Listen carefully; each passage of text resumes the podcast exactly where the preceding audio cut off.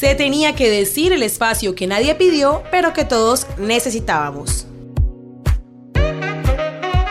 Hola, ¿qué tal amigos, señoras y señores, eh, chicos y chicas, damas y caballeros? Sean bienvenidos a este segundo capítulo de su podcast Se tenía que decir.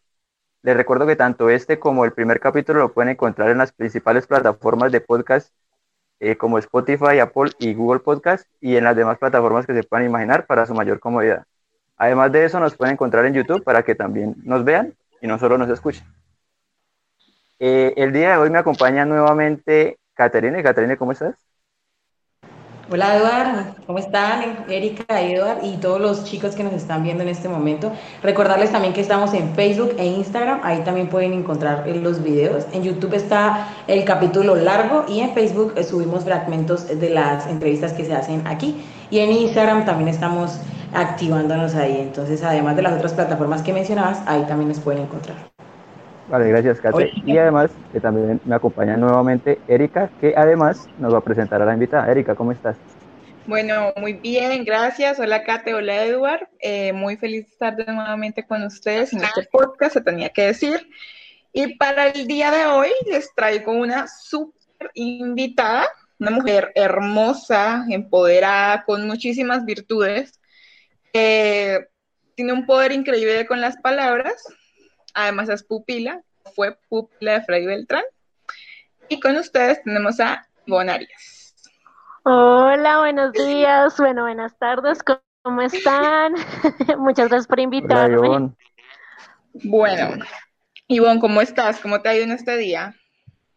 Muy bien, muy bien, muy productivo y con mucho calor. Me traje pinta de frío, pero está haciendo bastante calor. Bueno, Ivonne, a nosotros acá está que estamos que nos morimos del calor. Yo quiero iniciar con una pregunta que tiene que ver con tu hobby directamente. Tú te dedicas a la cuentería, ¿verdad? sí, sí, señor. Vale. Muchos hemos escuchado esa palabra en algún momento. Eh, yo la asocio, la cuentería, normalmente como a un cuentachistes, a ver, sin ofender, ¿no? Porque hay unos comediantes que les dicen, tú eres cuentachistes y se ofenden. O sea, eh, bueno, cuentachistes es una manera de decirle, eh, de relatar historias, de contar anécdotas a su manera, de manera cómica, pero eh, Erika me comenta que va más allá de solo la comedia. O sea, en la, la cuentería en sí, ¿qué encierra? ¿Qué se refiere la cuentería? ¿Qué mundo es ese? En, digamos que en este mundo existen tres, por decirlo así, definiciones. La primera es el cuenta chistes, que es, ah, no sé, el que cuenta un chiste literal está el comediante que toma ciertos temas y los vuelve graciosos. Puede ser un tema cotidiano y lo vuelve gracioso. Y está el cuentero, que el cuentero lo que hace es contar cuentos y siempre va a tener una reflexión a la final. Y este puede ser de amor, puede ser de chiste, puede ser de tristeza, de terror, inclusive puede tener todas estas cualidades en un mismo cuento. Entonces eso es lo que hace que sea cuentería y no comedia. O sea, son dos cosas eh, totalmente diferentes. Para poner en contexto a los oyentes y a las personas que nos están viendo, no, no vamos a comparar al humorista con un cuentero, son dos cosas aparte.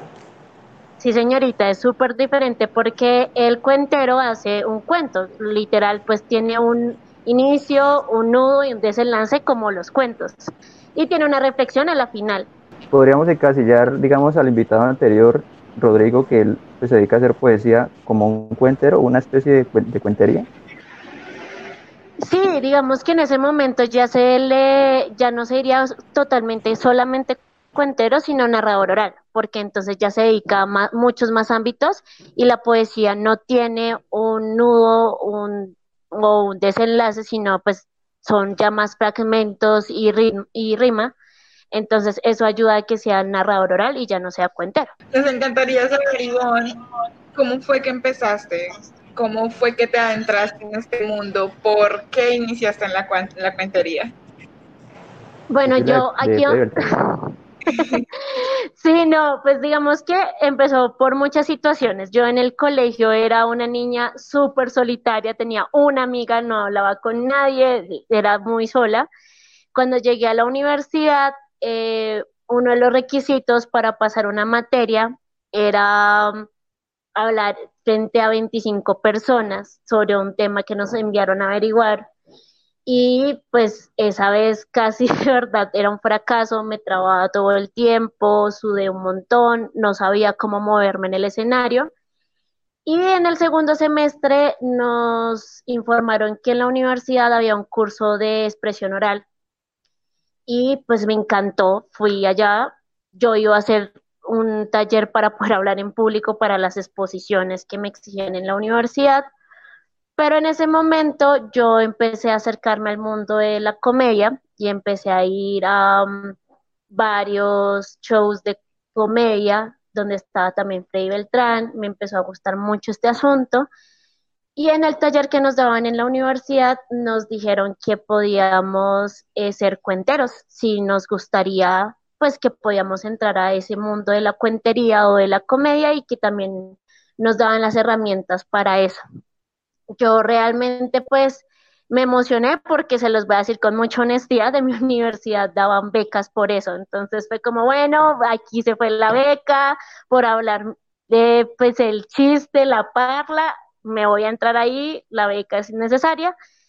Y ah, pues como era la única cuentera en ese momento, pues me empezaron a utilizar para todo. Entonces, como a los dos meses me enviaron a un festival eh, regional, y para mí ya empezó como todo este asunto porque eh, pensé que lo iba a dejar frente a la primera presentación porque es bien complicado hablar en público y más que mi primer cuento era de amor. Pero no, me encantó, me encantó y dije, aquí ya fue, ya me quedé con esto, ya, ya cuál pena ni qué nada y empecé a hacer cuentera. Cuando los chicos me, me dijeron que, que, pues Erika nos comentó que tenía una invitada cuentera, yo siempre he sido como muy ignorante en ese sentido. Creo que solamente una vez he visto a, una persona y yo quedé como, como impactada porque yo decía, pero ¿qué está pasando? ¿De dónde saca este chico? Era un chico tantas cosas, ¿de, de dónde? Entonces yo quiero hacerte una pregunta, Ivonne. En ese mundo de la cuentería, la expresión facial, la expresión del cuerpo, tengo entendido que es muy importante. Es así, es, es, es, realmente importante los gestos en el rostro y en el cuerpo, porque el chico hacía así y, bueno, muchas, muchos malabares. ¿Eso se te complicó o eso va como con la facilidad del, asunto, como con, con, lo que concuerda? Entonces, para que nos cuentes, es realmente muy interesante, importante esa cuestión de expresión facial y corporal en, el, en la cuentería.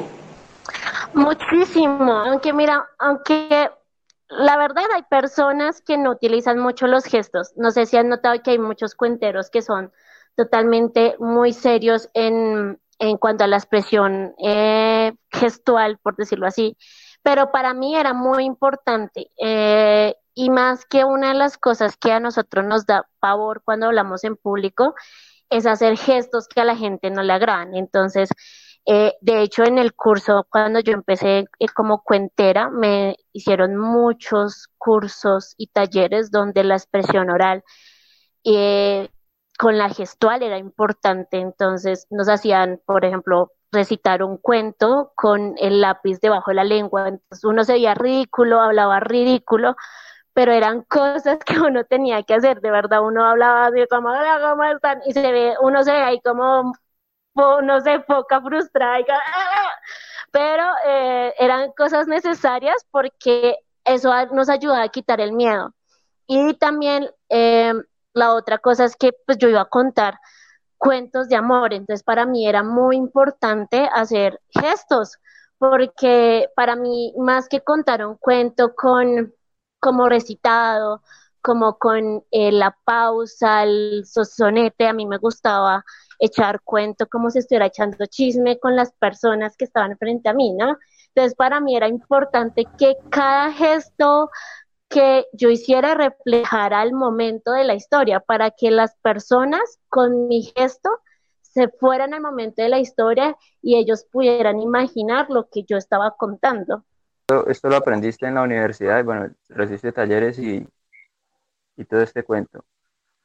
Me, me, me, entra una duda en este momento y es, hacer, tratar de hacer una comparación con el fútbol en el que, en el que, en el que encuentran como dos grandes aspectos, o talento o disciplina. Entonces digamos que el ejemplo, el ejemplo máximo de talento puede ser Lionel Messi, que es un tipo prodigio y bueno, evade a todos sus rivales. O un ejemplo de disciplina como puede ser Cristiano Ronaldo, que a sus 35 años sigue saltando dos metros y, bueno, es un futbolista genial. En, el, tema de la cuentería, ¿es más importante el talento, la disciplina, las dos por igual? ¿Cómo, se define un cuentero? ¿Por más talento, por más, por más desarrollo, por más formación? ¿Qué dirías? Mira que yo siempre estuve en desacuerdo con esto porque em, cuando yo entré al mundo de la cuentería, eh, para ese entonces había muy pocas mujeres cuenteras. Y las pocas mujeres cuenteras que habían eh, hablaban del sexo, lo cual a mí no me parece malo, sino que querían medirse al tamaño de lo que hablaban los hombres. Entonces hacían cuentería demasiado pornográfica y decía, ok, yo no quiero... el camino fácil, ¿no? Sí, es como, y ah. se decían como ah, yo me... Sin ofender, es como y me hice y, uh, pero así cual porno, y yo decía, oiga, no, pero si a mí me hablaran de un cuento erótico, te lo copio, pero no nos podemos volver ahí vulgares como que, ay, sí, qué rico el porno. Entonces en ese momento, eh, yo que estaba con el asunto del amor, porque yo llegué, entonces voy a hablar de amor. Mi primer cuento era sobre eh, yo conquistando a un chico, ¿no? Entonces era yo llevándole regalos a un chico, haciéndole cosas al chico, dándole todo mi amor. Y para mí era muy importante lo que les digo, echar chisme con mi público. Yo no iba a llegar a hacer un recital, yo quería que la gente se sintiera identificado. Y en ese momento tuve ese problema con el disciplina y talento porque mm, muchas personas decían que yo no tenía el talento porque no recitaba de la misma manera en que ellos recitaban, porque los pocos cuenteros que en ese momento estaban em, hacían su sonete en sus cuentos, entonces todo lo contaban en rima, lo cual me parece hermoso, pero yo no estaba de acuerdo con esa cuentería. Entonces, creo que ahí hay un problema porque creo que sí, la disciplina ayuda bastante y más para no enredarte, para no perderle el hilo a lo que tú estás contando, para saber cómo expresarte, para no darte miedo, para saber responder, porque no todo el público es chévere. De verdad, a, veces uno se encuentra con un público que está de mala onda y se desquita con uno y uno tiene que saber entrarles y saberles responder y no ponerse de mal genio.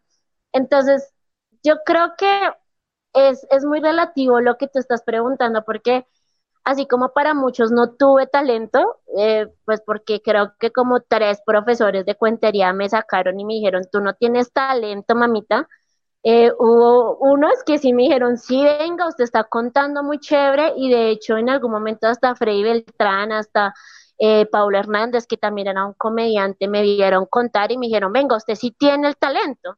Y vinieron como tres cuenteros de, Argentina, de España, de Venezuela, y me dijeron, tú sí tienes el talento. Entonces, en ese momento no sabía si verdad creerles que tenía el talento o había tenido la disciplina. Pero pues creo que es según la persona y según lo que creas que es la cuentería, eh, la persona te va a calificar si, si fuiste si eres realmente talentosa o, gracias a la disciplina lo tuviste. Ok, vale, pero, pero para ti en particular, o sea, no en general, sino para, ti en particular, ¿es más importante el talento o la disciplina? Ah, yo creo que el, talento, porque mm, saber expresarte y saber qué escribir y cómo escribirlo, no creo que todos lo tengan. Entonces creo que es el talento. Y si tengo una pregunta, es, ¿cuál ha sido tu peor experiencia en la cuantería? Erika y sus experiencias. Claro, todos tenemos una experiencia en esta vida. Uy, sí, todos creo que la hemos tenido. Mi peor experiencia en la cuentería. Mm. ¿La primera dijiste que te sentiste mal? No, la primera fue bonita, sí fue extraña, porque pues era la primera vez que contaba, bueno, la segunda vez que contaba en un público grande, pero fue bien bonita porque cuando yo empecé a ensayar como cuentera, em, tenía un público de seis personas. y tan así era mi fracaso en ese momento que con las seis personas tres veces se me olvidó el cuento. Estaba contando y un momento a otro ¿qué iba a decir? ¿Ahora qué voy a hacer? Y lloraba y me iba así para una esquina, como ya aquí fracasé.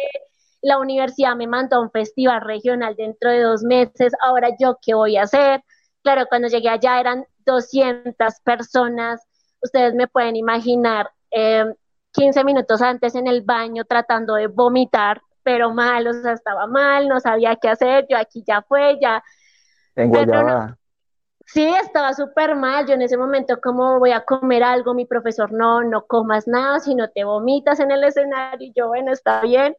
Pero esa fue una experiencia muy bonita porque eh, algo que a mí me han dicho y han reflejado mucho, ahorita que estoy con pinta de oficina, pero en mi, en mi vida normal me he visto muy rudo. Entonces, claro, cuando salí al escenario, todos, no, esta chica súper ruda, nazo, quién sabe qué va a contar y resultó contándoles una historia de amor, como, eh, mira cómo conquista al chico que nunca me puso atención. Entonces... Viene aquí a humillar a los hombres, viene aquí a humillar a los hombres, a hablar mal de ellos, no. sale con un cuento de cómo conquistarlo. no, de verdad, yo decía como en ese momento, dije, es bueno contar una historia que jamás haya contado, ¿no? Entonces, claro, todos quedaron en shock, como la chica que conquista al chico, ¿por qué? ¿Cómo así? No, eso no puede pasar. Entonces, y fue bonito, fue bonito porque eh, las chicas primero estaban como en shock, porque yo les decía a las chicas, venga, si a usted también le gusta a alguien, pues dígaselo, dígaselo. Y los chicos estaban como en shock, como, uy, una chica conquistando, haciendo todo lo que hizo esta chica para que le dijeran que no, porque a la final me dijeron que no, entonces eran muy bastante... eh, discúlpame, aparte, aparte que en el, en el mundo, en la actualidad, aún que una chica conquiste a un chico es algo que no, no se lo esperan, es como no, aún el chico tiene que invitarte, dar el primer paso, etcétera, y que una chica rompa ese paradigma como, pues no, porque si es que si me gusta a mí, pues porque yo no lo voy a invitar, pero es algo sí, ¿cómo voy a dejar ir a este tipazo que me niegue? a que me deje. Pero, ese, claro, ese hombre? ser impactante.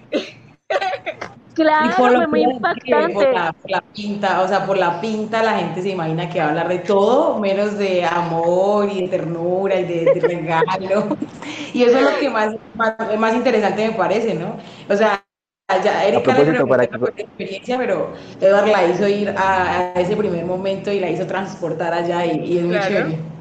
A propósito, que para que conozcan de qué pinta estamos hablando, la pueden seguir en Instagram. vamos a dar los links ahí en YouTube y en eh, todas nuestras redes sociales para que la visiten. Arroba y la, crespa. Yo estuve viendo las fotos y van a quedar impactados. Chicos, chicas, vayan ya, vayan ya. Van a conocer muy de cerca Ivonne y son fotos geniales. Toca que después nos diga eh, por interno quién se las tomó porque, wow. Tiene no, unos, crespos, tiene unos crespos envidiables que yo en mi momento tuve siendo hombre, pero que, yo tiene que yo acá de Catarina, pero más frondoso. Sí, sí, Erika está rodeada de crespos que yo comparto los crespitos con Ivonne. Pero igual yo digo que los crespos son lo más lindo que existe. Definitivamente. Me encantan los crespos. Ahora voy a entrar un poquito más al tema de tus redes sociales. Voy a entrar un poquito más al tema de las redes sociales, ignoremos el comentario de Eduardo. Eh, bueno, yo tuve la oportunidad de conocerte un poquito más, ya luego les contaremos la historia de por qué conozco un poquito más a Ivonne, pero en tus redes sociales manejas muchos temas, ¿no? Eh, y notado que manejas de pronto frases, motivación, etcétera, y un tema muy delicado que que a muchos les vaya a interesar porque es un tema que tristemente eh, pues se ha visto a lo largo de, la historia, pero últimamente le han dado más visibilidad.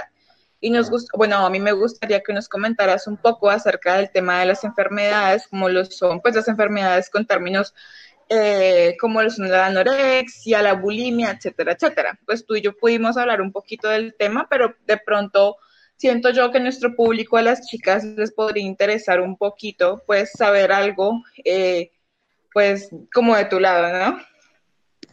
Bueno, eh, digamos que cuando yo entré a este mundo de la cuentería me di cuenta que el mundo de la palabra tiene mucho poder, muchísimo.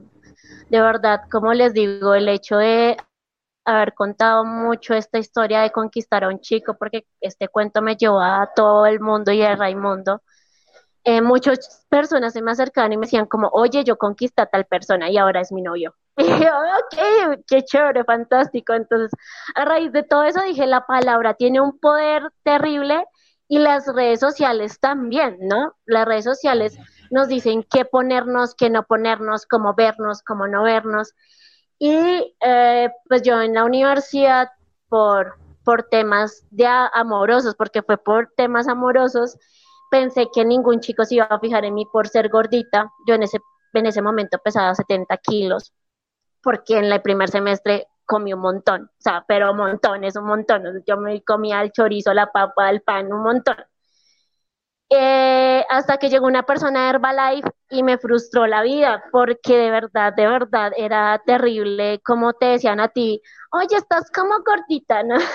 y yo venía ya con esta frustración de que ningún chico se iba a fijar en mí por gorda, y la persona de esta marca me, me super me mató.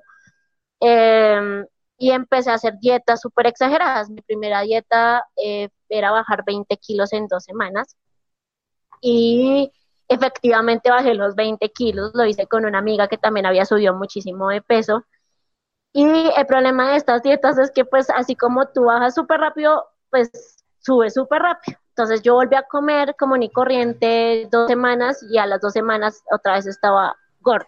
No al mismo peso que tenía, pero estaba otra vez subida de peso y eso me frustró un montón. Así que empecé con dietas súper exageradas como como que no comía, como que comía muy poco, como que hacía batidos extraños. Em, y al ver que aún así no me funcionaba, pues lo que empecé fue también a vomitar lo poco que comía, empecé a ir muchísimo al gimnasio, cuatro horas, cinco horas. Y em, esto ayudó a que bajara efectivamente de peso, llegara a un punto donde pesaba 45 kilos, 46 kilos, perdón.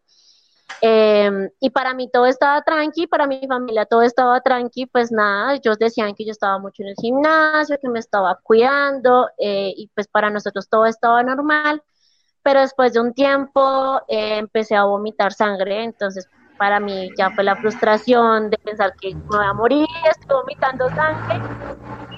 Eh, nada, le comenté a mis papás, les dije, tengo un problema, llevo haciendo tanto tiempo esto, ahora qué vamos a hacer.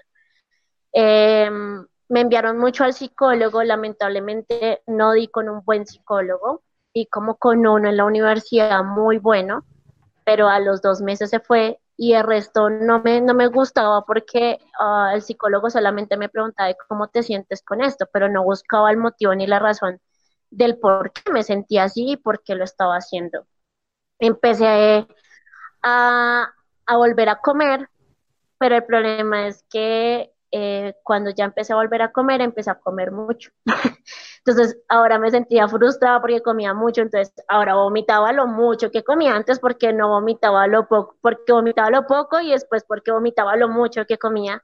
Y seguí como en esta tendencia y seguí en esta tendencia em, hasta que pues como en el 2018 conocí, tuve la fortuna de tener cerca a una amiga que es psicóloga, pues no era muy amiga en ese momento, eh, y um, íbamos, estábamos como en un bar, estábamos bailando y un momento a otro yo me puse a llorar, ella no comprendía qué era lo que pasaba, y decía, me siento triste, me siento frustrada, me pasa esto y esto y esto, siento que engordaban los días, eh, ella decidió tratarme, decidió sacar a flote todo lo que me estaba pasando, lo que no me estaba pasando y duré un mes con ella sacando todo lo que me estaba pasando.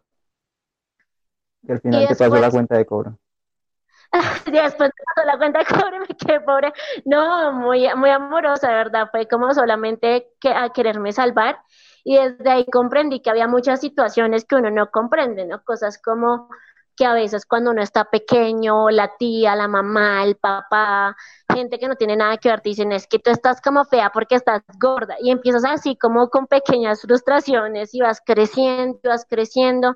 y entonces ya, ya no solamente es el círculo familiar, sino el círculo amoroso el, o los amigos, entonces se meten en lo que no tienen que importarse porque pues realmente uno jamás se los preguntó, uno jamás le dijo, estoy gorda la televisión, las redes sociales, los amigos, la sociedad en general.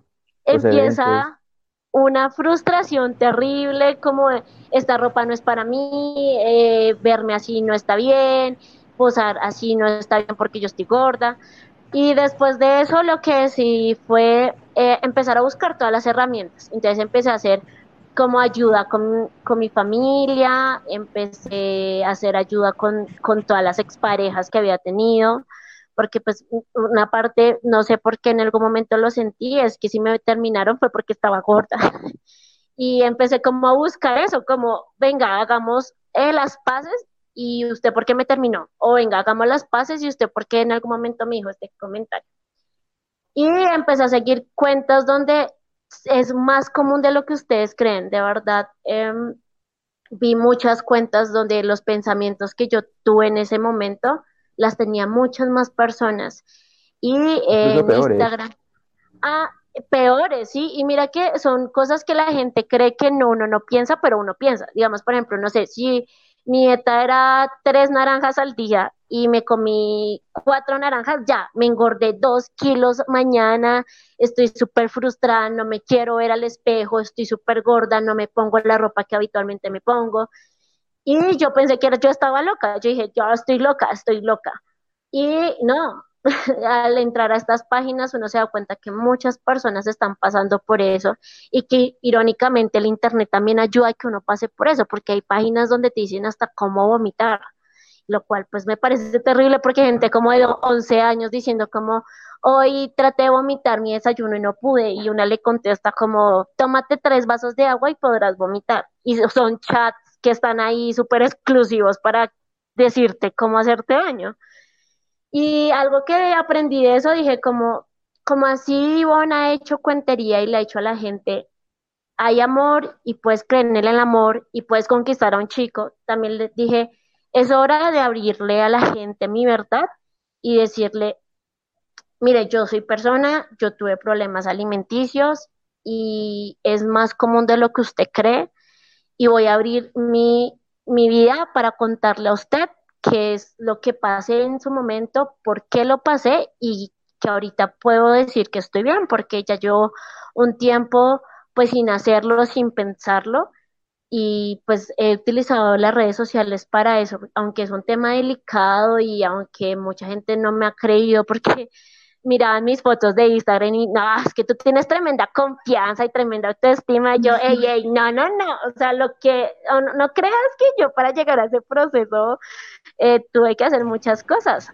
Entonces, pues ahorita estoy utilizando también las redes sociales para eso, pues porque mucha gente se me ha acercado a decirme cómo tengo problemas y, y pues creo que es importante compartirlo y decirle, oye, si tienes un problema, yo no soy psicólogo porque no lo puedo hacer, pero sí te puedo recomendar ciertas herramientas para que empieces a, hacer un proceso con ayuda de, alguien profesional.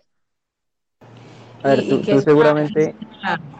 Una, labor, perdón, es que es una labor muy bonita, porque cuando, cuando Erika lo dijo, o sea, Erika nos dijo, eh, en las redes sociales, pues yo la verdad lo confieso, simplemente es que es así impactada con las fotos y yo, wow, wow, qué chica tan hermosa, qué chica tan llena de confianza. Oh, lo llegué a pensar yo, uy, yo no me tomaría una foto así, qué, qué terrible, porque yo quedaría muy mal.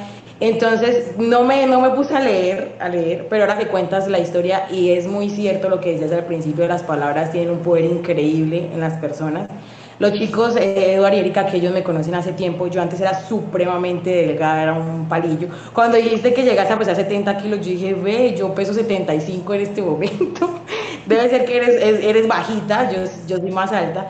Pero entonces es, es, cierto, mucha gente que hace algún tiempo no me veía, me ve ahora y, me, y lo primero que la gente dice, o sea, me ve y la gente no entiende lo que puede hacer una palabra y puede destruir a una persona. La gente me mira y me dice, oye, ¿cómo estás de gorda?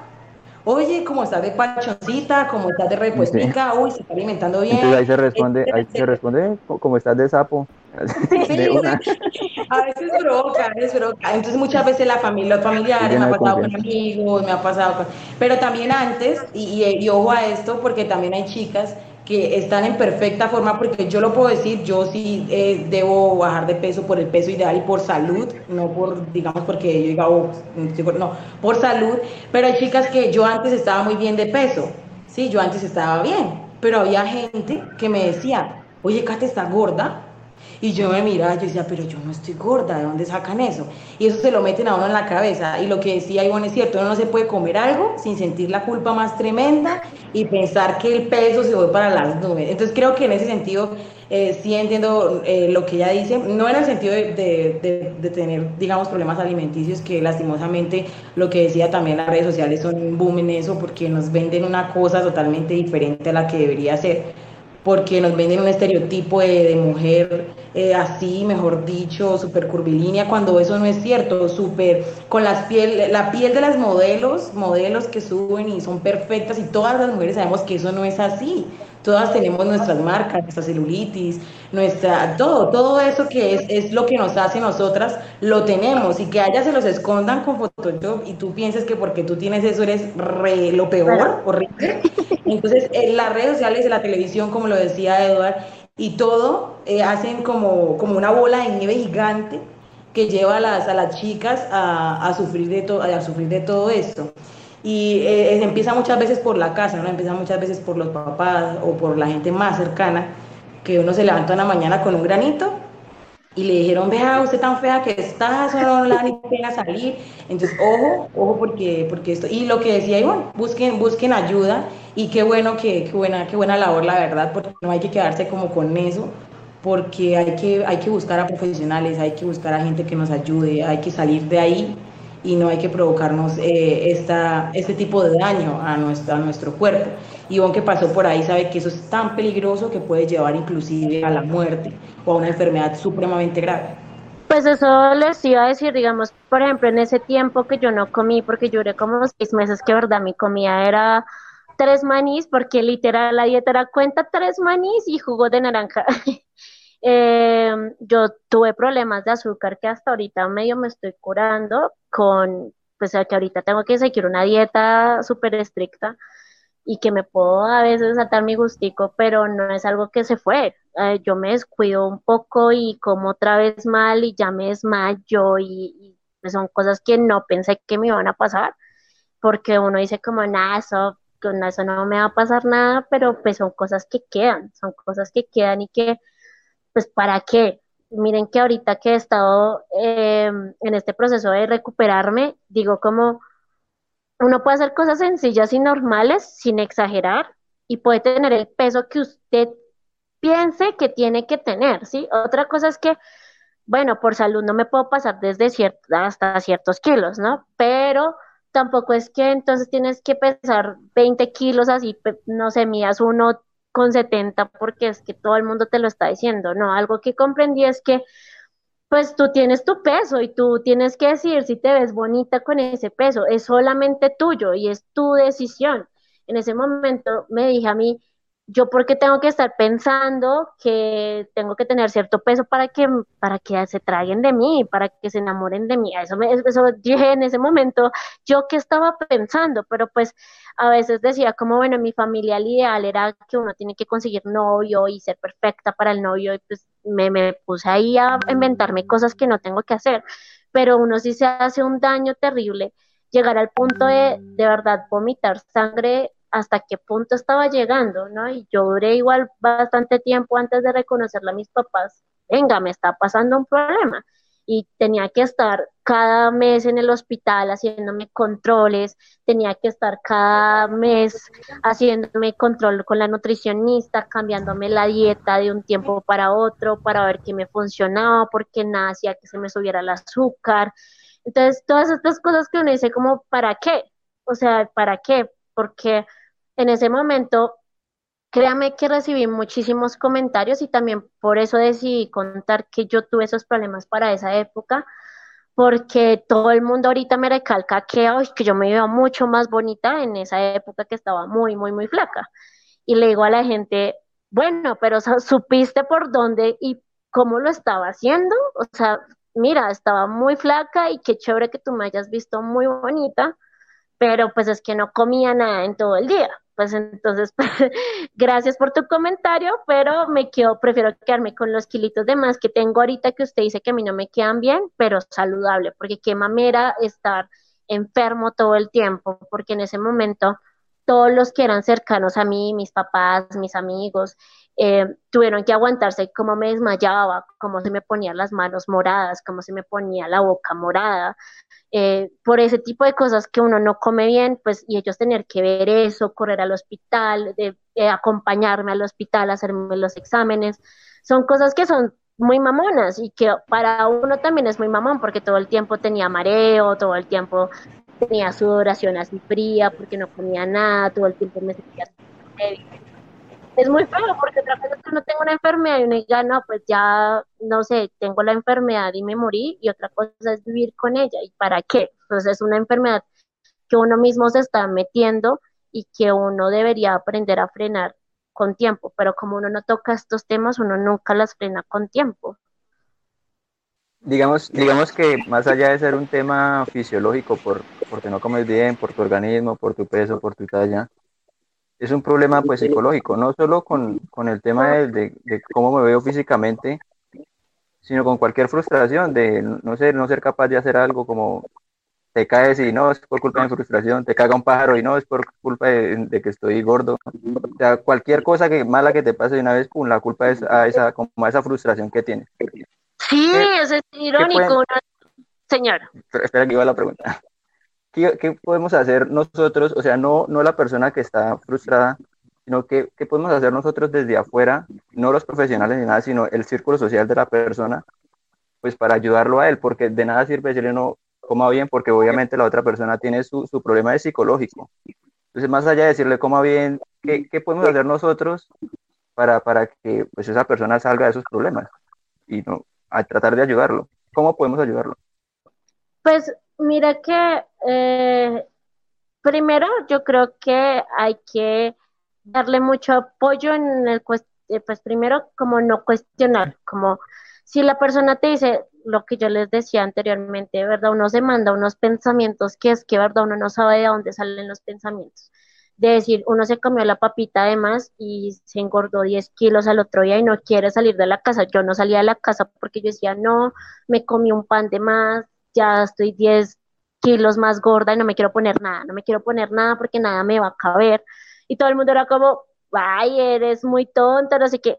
Eso, por ejemplo, no, ven, listo, no quieres salir, me quedo contigo, eh, quieres expresarte, permitir que estas personas se expresen, a pesar de que sean pensamientos muy locos, por decirlo así, porque no son locos, de verdad uno se inventa muchas cosas gracias a esto. Eh, la segunda es nunca presionar, porque mm, creo que muchas personas que porque pasa es eh, que está la persona que está muy flaquita, que no quiere comer nada y está la que come muchísimo, entonces muchísimas personas no nos ayudan. En cuanto que si tú no quieres comer, entonces te imbuto y es que tienes que comerte esto y es que come y ya no, o sea, no lo hagas porque de pronto la frustración a la persona, entonces entenderlos un poco más. No sé, por ejemplo, bueno, vamos a hacer vía social, entendemos que tú estás pasando por un proceso, ¿qué te parece si comemos algo liviano, que no te haga sentir tan culpable, pero que tienes que aprender a comer? Ese tipo de cosas como de acompañamiento, eh, mucho, muchas eh, palabras positivas. Creo que eso también ayudó muchísimo cuando aprendí a, a meterme con las personas y a poner la atención a las personas que me hacían comentarios positivos y bonitos, eh, se me olvidó el problema que tenía, como dejar de recalcar los malos, ¿sí? Siempre que llegamos a un público o algo así, no sé por qué nos pasa, y es que tratamos de recalcar lo malo, ¿no? Entonces de pronto la chica lleva un pantalón muy bonito, pero lleva una chaqueta muy fea, y lo que pretendemos primero hacer es como, uy, qué chaqueta tan fea, pues ¿para qué trajo esa chaqueta tan horrible, tan asquerosa? Y, el pantalón está bonito, ¿por qué no le dices qué pantalón tan chévere? créame que a veces uno sale tan frustrado de su casa. Yo salí muchas veces frustrada en mi casa diciéndome, no, eso no me lo puedo y pensar que eh, tú puedes decir no me lo puedo poner y salir y que alguien te diga se te ve mal, pues peor, uno de verdad ya el otro día ya no se lo quiere poner ya y se echa un montón de culpas. Y la otra es que eh, tratemos de ser un poco más humanos en cuanto a que dejemos de pedirle perfección a todo el mundo. Em, yo a veces trato en mis redes sociales de subir fotos o hablar a subir muchas historias a las, pues, perdón, muchas historias sin maquillaje, en pijama, a veces inclusive, así como la pijama de la vida deshecha y sin maquillaje, porque no, somos no somos perfectos, porque hay que estar todo el tiempo como es que la mujer tiene, o el hombre, porque me ha pasado que a los hombres ya también les están exigiendo eso. Es que tienes que subirte una foto perfecta, tienes que verte perfecto, tienes que, no, no, no, o sea, uno no es perfecto todo el tiempo, y así como pasa en las redes sociales, pasa en la vida normal, entonces, eh, no sé, entonces tú llegas a algún lado y es que porque te vististe así, si tenías que estar de otra pinta, porque no sé qué, y empezamos a pelear. Y es eso, la empatía. Miren, eh, irónicamente la mayoría de personas que pasan por esto jamás lo reconocen, jamás dicen tengo un problema. Yo, lo, yo muchísimo tiempo antes de decir, venga, tengo un problema, ¿qué hago? Ayúdenme. Y si nosotros estamos así como en, el público echándoles odio todo el tiempo y no entendiendo la empatía y solamente malos comentarios contra el aspecto físico, eh, y contra el aspecto emocional, porque cuando no nos aceptan emocionalmente también creemos que es por nuestro físico, pues ya estamos jodidos. las personas no tienen empatía en absolutamente nada y creo que eso es algo importante para estas personas que callan y que nunca dicen que tienen un problema. Bueno, Ivonne, tú hablabas de un tema, eh, Eduardo te preguntaba acerca de qué se podía hacer por aquellas personas que estaban pasando por eso sin necesariamente uno ser profesional o tener conocimientos en psicología. Me parece muy importante lo que tú decías en el tema de que, hay que a veces uno hace más quedándose acostado al lado de alguien, abrazándolo y no diciendo nada, a ir a decir algo que lo presione, que lo moleste, que lo hiera. O sea, uno a veces hace más haciendo eso, haciendo, uno piensa que hace nada, pero no, está haciendo mucho por la persona. Entonces esa parte me parece muy importante. Y otra cosa que hace unos días escuché eh, es, a veces uno, porque yo me considero una persona así y lo estoy tratando de cambiar, yo soy una persona muy criticona, extremadamente criticona, y yo soy de las que me fijo, como decías, en el tema del ejemplo de la chaqueta, ¿sí? Yo, el pantalón divino, pero si las botas no me gustaron, yo qué botas tan horribles. O sea, es como ese pensamiento, hay que quitarlo, hay que quitarnos ese chip de estar pensando solo en lo malo. Pero entonces hay una regla que yo vi, y es una regla de, los tres minutos. ¿sí? Entonces uno piensa, la persona, usted la ve. si la persona puede ¿Los tres qué? ¿Los tres qué? Los tres minutos. Es una regla que se llama la regla de los tres minutos. ¿sí? Si tú ves a una persona y tú le vas a decir algo, o sea, se te ocurre decirle un comentario, ¿sí? Piensa primero, ¿la persona puede cambiar eso en los próximos tres minutos?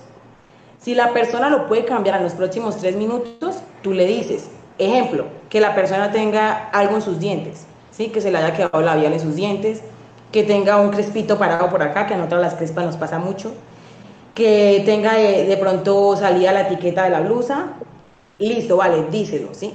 Pero si la persona no puede cambiar en los próximos tres minutos lo que, el comentario que le vas a hacer, no lo hagas. Como decía, decías de la chaqueta, por ejemplo, una persona que se armó la pinta y se fue para una presentación con su chaqueta y tú le destruyes todo diciéndole que la chaqueta está horrible, pues la persona, ¿qué más le va a poner? ¿De dónde va a sacar algo? O si la persona ha subido de peso, yo en tres, por ejemplo, yo, que siempre me dicen que estoy gorda, yo en tres minutos no voy a poder en, eh, adelgazar como estaba antes, ¿sí? Entonces, esa regla me parece muy importante para tenerla en cuenta a todas las personas que nos están escuchando. Siempre que vayan a decir algo, piensen primero eso, ¿sí? Si la persona puede cambiar en tres minutos lo que le estamos diciendo, está bien, digamos. Obviamente contacto, ¿no? Como, no, tampoco, uy, usted cómo se ve horrible con él, no, no, ojo, la manera de decirlo también es muy importante, ¿no? La forma. Porque yo me he encontrado con gente que me hace la crítica o me dice, ve, te has dejado subir mucho de peso, pero lo hace de una manera que en la que uno no se siente tan mal, si en la que uno como que reflexiona y dice, oye, sí, tiene razón, pero hay otros que obviamente lo hacen de una manera muy horrible. Entonces quería dejarles como esa regla de los tres minutos antes de que se me olvidara para que la tengan muy en cuenta, que me parece que es apropiado en ese tema. Y otra cosa que iba a decir antes de que se me vaya, es que tú hablabas en un momento en el tema de, de, que obviamente tú hiciste todo este proceso porque pasaste por un momento en el que decías nadie se va a fijar en mí, soy una persona muy horrible, eh, estoy gorda, o sea, sí, porque yo sé que todos esos pensamientos se pasan por la mente de uno y no son locos, te lo juro porque te entiendo perfectamente. La gente puede pensar, ¿cómo se le ocurre pensar eso? Pero nadie está dentro de su cabeza para saber por qué piensan esas cosas. Entonces, hay que tener cuidado porque existe algo que es otro tema muy delicado y que es el maltrato psicológico por parte de las parejas, ¿sí? Porque muchas mujeres han llegado a sufrir de estas enfermedades debido a que sus esposos, novios, eh, parejas, eh, en pago, remiendo, conquista, lo que sea, sí, remiendo, lo que sea, les empiezan a decir, ah, eh, ¿por qué no hace ejercicio y saca más colita? ¿Por qué no eh, le pago yo una cirugía? ¿Por qué no hace más ejercicio y va, o por qué hace una dieta y baja la barriga? O que la papada ya la tiene por acá, hágase algo para la papada. O que los labios son muy delgaditos. O que, ojo, porque esas chicas también es, eh, y chicos, ¿no? Porque ahorita las mujeres también exigen que los hombres sean, mejor dicho, esto es maltrato. Y esto no es amor ni cariño ni nada. Esto es, esto es maltrato. Entonces ahí quería dejarles ese otro pedacito antes de que se me fuera la idea. Vale, antes de, pues, de seguirnos desviando del tema, de un tema muy importante como es la anorexia y la bulimia.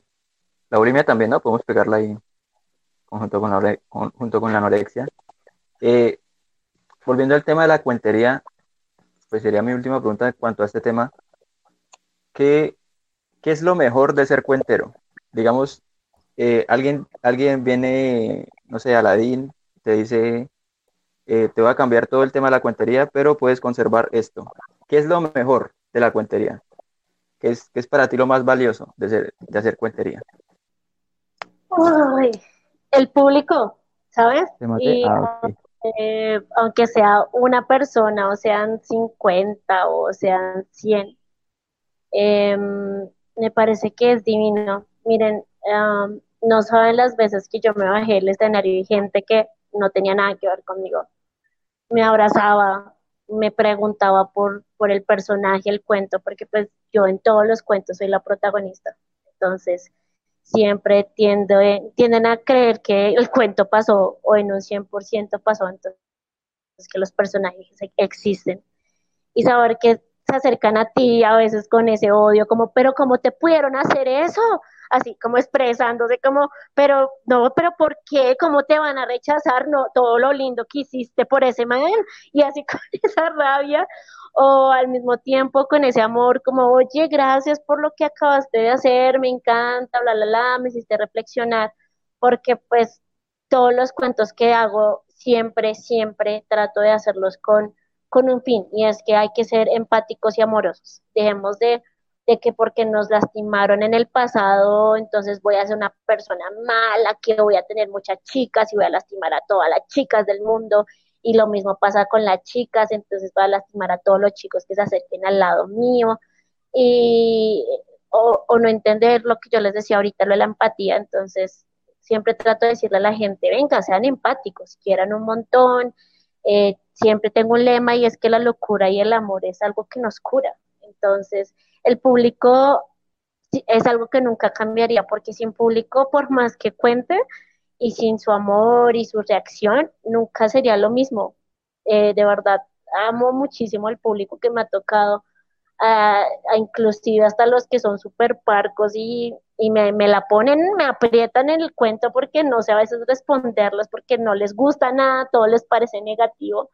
Em, o, una vez le conté a los niños y los niños también son súper complicados de, de, contarles porque siempre, siempre preguntan por qué. Y uno tiene que, pues porque era morado, pero ¿por qué?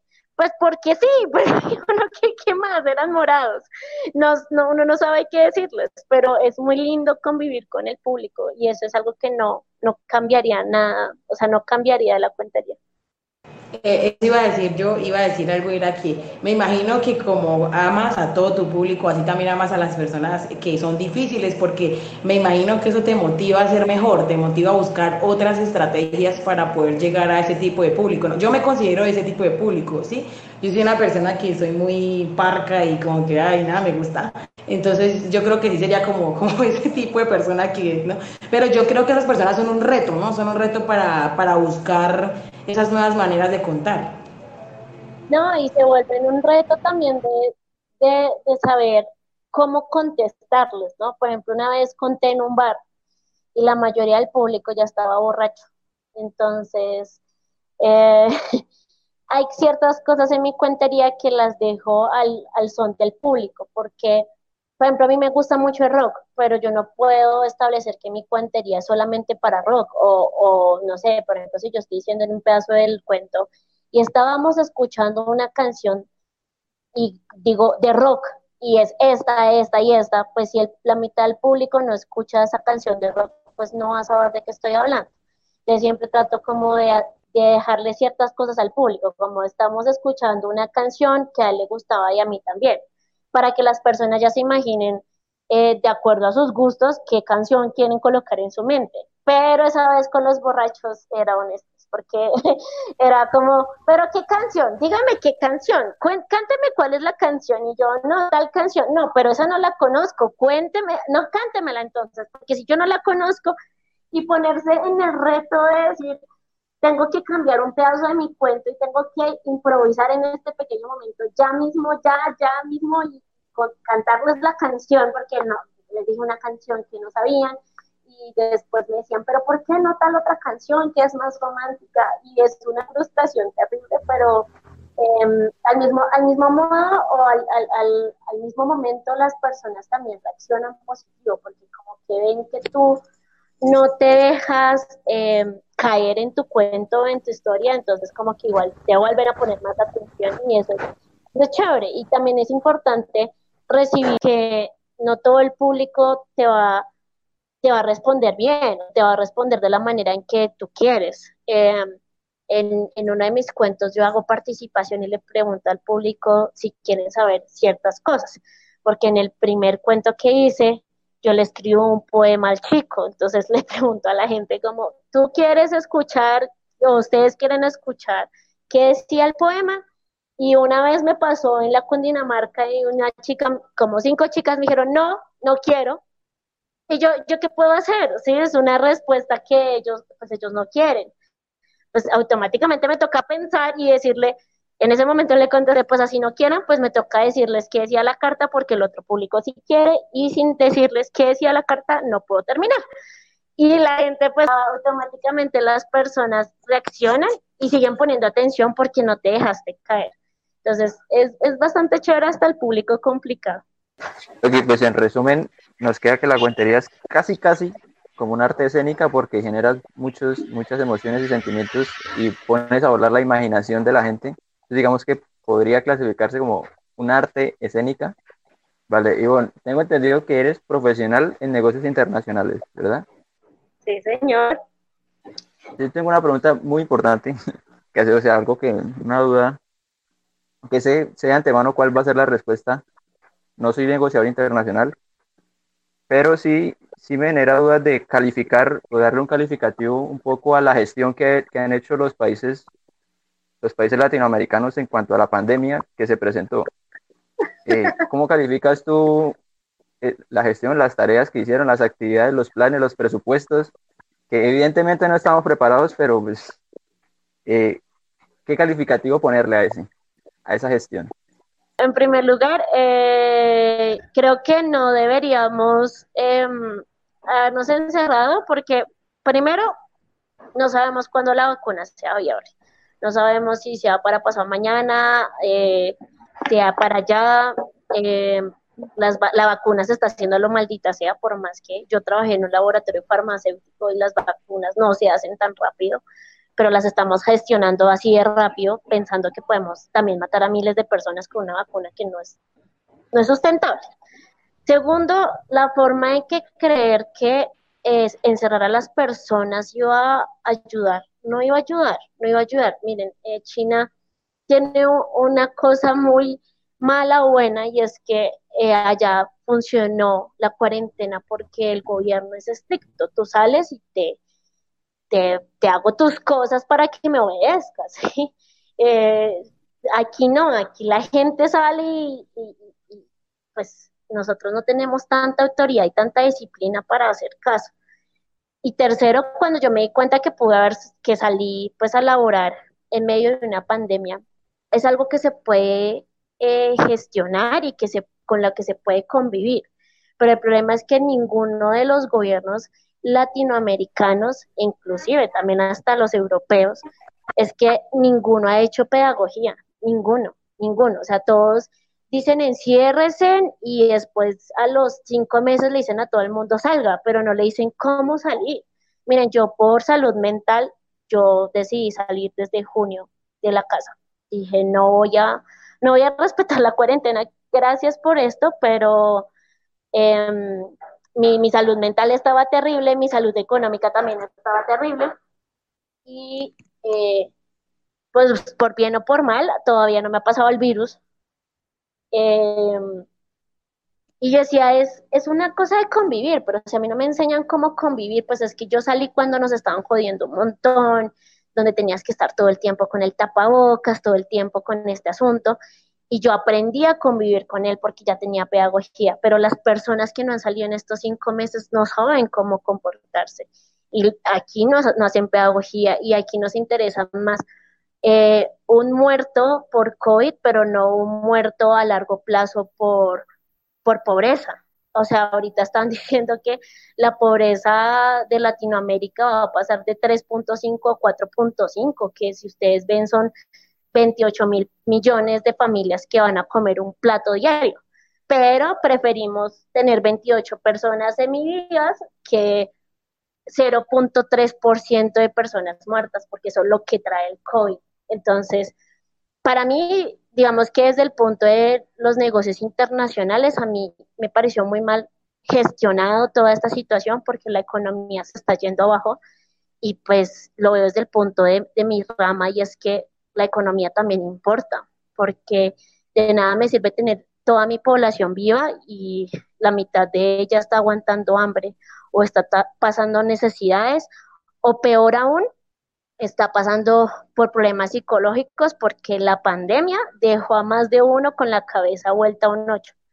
Pero eso no, no, le damos importancia y es importante porque entonces más de una persona va a sufrir de depresión, porque más de uno va a matar a la persona con la que vive, porque son cosas que se están viendo y, y creo que la gestión no fue totalmente muy buena. Si lo vemos desde el punto de que casi no hemos tenido muertos por el COVID, pues está fantástica, pero si lo vemos desde el otro punto económico y psicológico, pues me preocupa bastante lo que pueda pasar. O sea, tú tiras casi que una bomba, ¿no? Porque decir que estuvo mal encerrarnos, pues bueno, no sé, o sea, hacer lo que hizo Estados Unidos, digamos, no, no se encerraron y los casos, los casos ascendieron a una cifra, bueno, fueron los, el país con más casos en, en el mundo.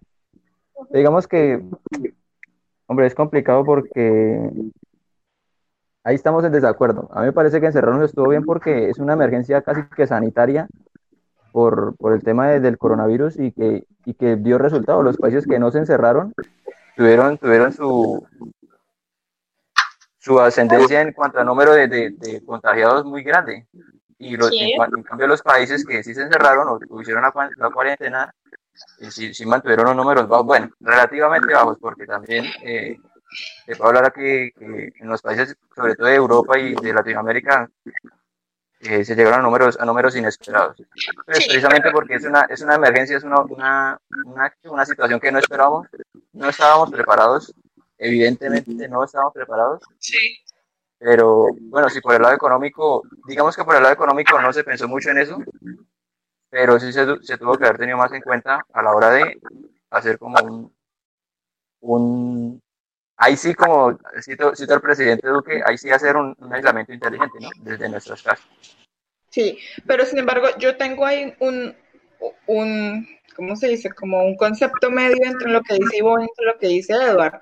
Estoy totalmente de acuerdo con Ivonne en, el hecho de que, pues no fue el momento. O la, medida de quedarnos en cuarentena fue muy apresurada. O sea, fue como hubo 11 casos a encerrarnos en un país. Y lo que decía Ivonne, no nos podemos comparar con Europa pues la gente se preocupaba un montón porque decía, sin Europa hay tan buena salud, no sé qué, pues nosotros que estamos tan mal, bla, bla, bla. Pero es que Europa es muchísimo, abismal la diferencia que tiene Europa con nosotros.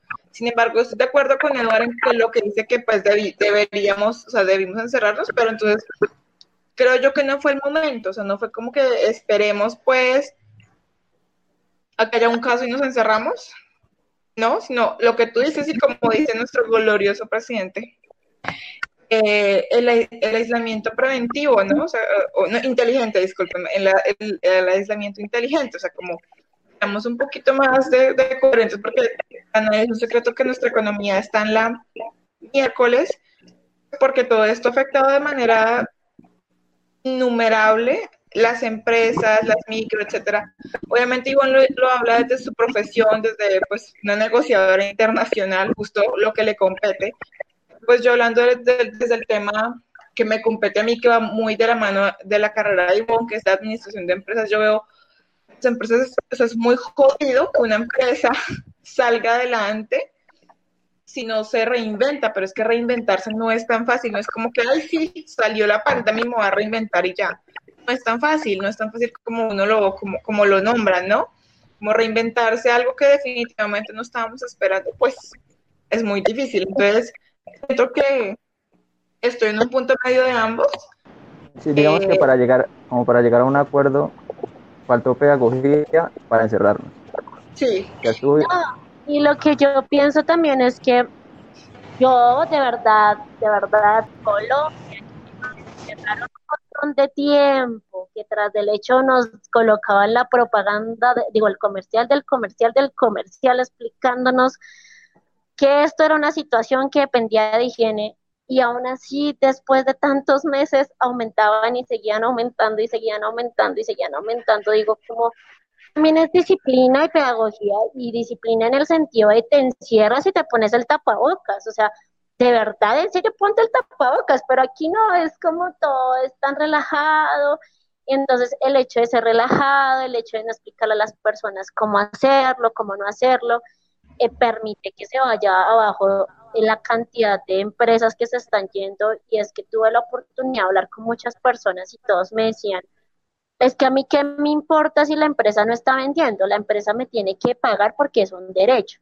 Y yo les decía, no señor, pues es que es como un marranito, el marranito recibe dinero, pues puedes romperlo y te puede pagar, pero si no recibe el marranito, ¿cómo así que es que tiene que? No, tenemos que quitarnos la idea de tenemos que, porque pues yo lo veo desde el punto de vista que eh, tuve una carrera que me enseñó a cómo montar un negocio y esto, esto, esto se está yendo para abajo, de verdad, sostenernos ha sido bastante complejo, entonces también creo que eh, lo que dice Erika es muy cierto y es que nos encerraron muy pronto, o sea, es, es, increíble, decía un comediante, pero es cierto, ¿cómo así que nos encierran cuando hay seis, pero nos sacan cuando hay tres mil?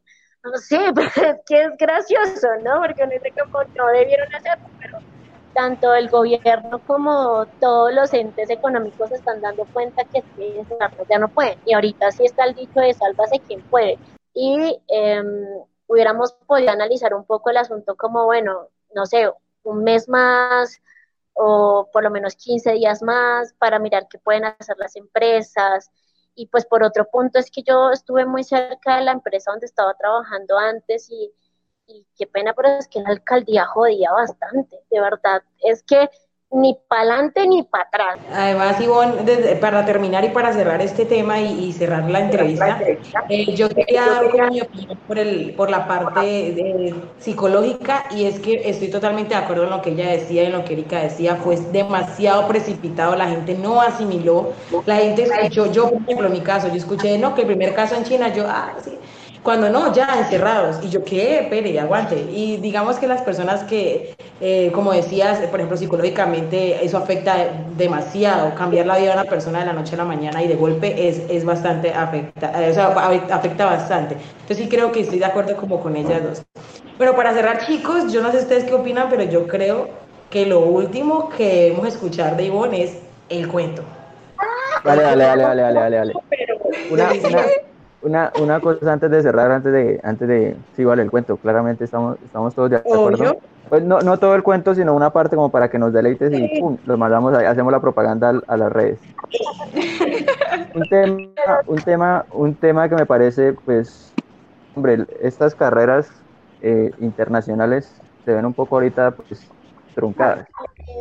Digamos, eh, una respuesta corta para, porque ya por falta de tiempo, si, si les gustó la invitada, nos lo hacen saber y pues seguramente yo creo que Ivonne estará dispuesta a darnos una entrevista más adelante, a hacer una charla parecida a esta.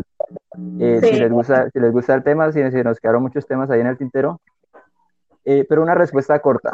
¿Por qué estudiar negocios internacionales después de una pandemia? Em, corto, ¿eh? Corto. La pregunta es sustanciosa, pero respuesta corta. Porque sí. Ah. Porque sí, porque no, no mentiras, porque um, vuelve y lo que decía Erika, hay que reinventarse. Y reinventarse es saber cómo funcionar en un mercado internacional. El mercado eh, local se va a quedar corto porque volvemos y decimos la economía estuvo muy baja, entonces yo creo que ahorita va a ser importante exportar, empezar a, a, a vender lo que es de nosotros. Yo sé que eh, pues ahorita se está cerrando muchos mercados por la pandemia, pero si aprendemos a, a, ¿qué? a hacer negocios y realmente a vender productos que vale la pena, pues se, se, puede expandir, porque pues gracias a esto creo que más de uno conoció otro país que no sabía que existía. Entonces podría inclusive vender eso y podría eh, expandirse los negocios, pensar no solamente en sostenerse a nivel local, sino a nivel internacional también es importante. O sea, si tienes la idea que va a revolucionar la economía en el mundo, estudia negocios internacionales. Eso, anímate. bueno, un pedacito, un pedacito del, del, cuento y nos despedimos. Y gracias por... Sin nervios. Nosotros somos un público bonito. Somos bueno, lindo. Es que te aplaudimos. Igual es un, es un, es cortico, es cortico, tranquila. Sí, bueno, voy a contarles un, un pedazo, un fragmento resumido eh, acerca de mi primer cuento que se llama Diego el niño rockero. Tiene nombre hasta hoy que uno dice que bueno. Diego. Pero. No, pero antes que todo, eh, quisiera preguntarle a las chicas de este público, ¿ustedes en algún momento han conquistado a algún hombre? Sí. ¿Han qué? Conquistado a un chico. ¿Han conquistado? Obvio, obvio, con el que me voy a casar. ya se van a casar Ya lo logré, lo logré. Ya lo amarraron, F. F en el chat. Ya lo pesqué. Bueno, yo les cuento que desde que estaba en la universidad yo he hecho bastantes cosas locas. Siempre, siempre hacía bastantes cosas locas. Pero una de las cosas que ayudé a, no sé, a revolucionar en la universidad fue a conquistar a un chico. A mí era de esas chicas que siempre decía como, si me va a conquistar, pues chévere. Si no me conquistó, pues me quedé con las ganas porque ya que aquí ya fue. Pero cuando entré a la universidad, de verdad había un chico, pero es que ustedes no se imaginan qué chico tan sabroso, delicioso, ese hombre como ese camino que uno quiere rehabilitar, pero así con el cabello largo, chaqueta de cuero, que no se ha bañado cinco días, pero qué importa, se le ve delicioso ese cabello con ese mugrecito, ese ese gamín que uno dice, lo tengo que sacar de ahí, ese es el chiquito que necesito en mi existencia. Y Ay, de pronto familiar mío, ¿cómo se llamaba? ¿Diego? ¿Diego? Diego se llamaba. Ah, okay, okay. Um, un día casual estaba en la universidad, yo seguía viendo a este chico y por casualidades de la vida, mi amiga Alejandra conocía a este chiquito. Mi, mi amiga Alejandra es mi mejor amiga desde el primer día de universidad. Ella es una chica alta, cabello café, delgada. Y yo le digo a esta chica, miren, qué cosa tan deliciosa, está como, uff, marica, como yo quiero, como se te lo deseo y cosita. Esta chica se me voltea y me dice, pues yo lo conozco, si quieres se lo presento. Lo llama, lo trae, se sienta al lado mío y empezamos a conversar, pero en un momento Alejandra se para y me dice, bueno, aquí yo ya me voy, ustedes tienen mucho que hablar, tengo una vuelta, si me está haciendo tarde, mejor ya voy y nos vemos en el salón. Yo seguí hablando con el chico y cuando llegué al salón, Alejandra desde una esquina. Uy, ¿cómo le fue? Cuente. Llegó allá y le cuento, no, pues bien, hablamos de lo que habitualmente se habla cuando uno conoce a una persona. Y ella me dice, ¿y si te contó que tenía novia? Pues yo me quedo asombrada y le digo, no, no, no me contó.